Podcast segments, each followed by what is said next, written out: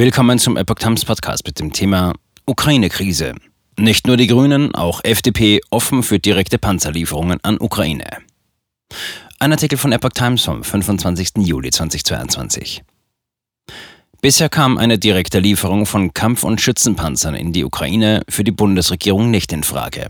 Aus den Reihen der Grünen und der FDP kommen nun aber entsprechende Forderungen. Wegen der stockenden Waffenlieferungen in die Ukraine per Ringtausch zeigt sich nun auch die FDP-Politikerin Marie-Agnes Strack-Zimmermann offen für die direkte Lieferung deutscher Panzer in das Land. Die Vorsitzende des Verteidigungsausschusses des Bundestags räumt ein, dass die osteuropäischen Bündnispartner für ihre Waffenlieferungen in die Ukraine bisher nicht so schnell wie erwartet mit Ersatz ausgestattet werden konnten.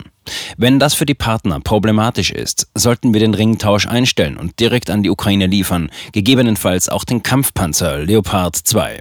Die Zeit drängt, sagte Strack-Zimmermann der deutschen Presseagentur.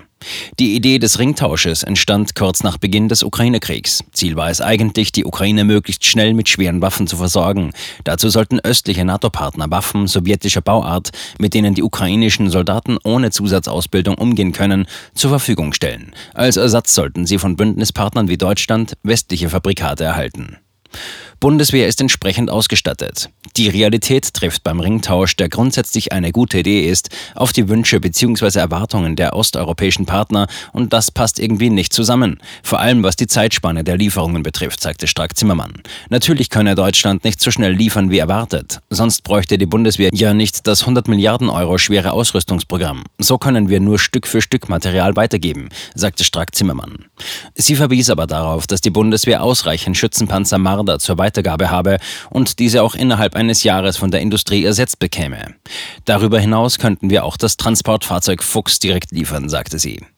Am Wochenende hatte sich bereits Bundestagsvizepräsidentin Katrin Göring-Eckardt von den Grünen offen für direkte Panzerlieferungen in die Ukraine gezeigt.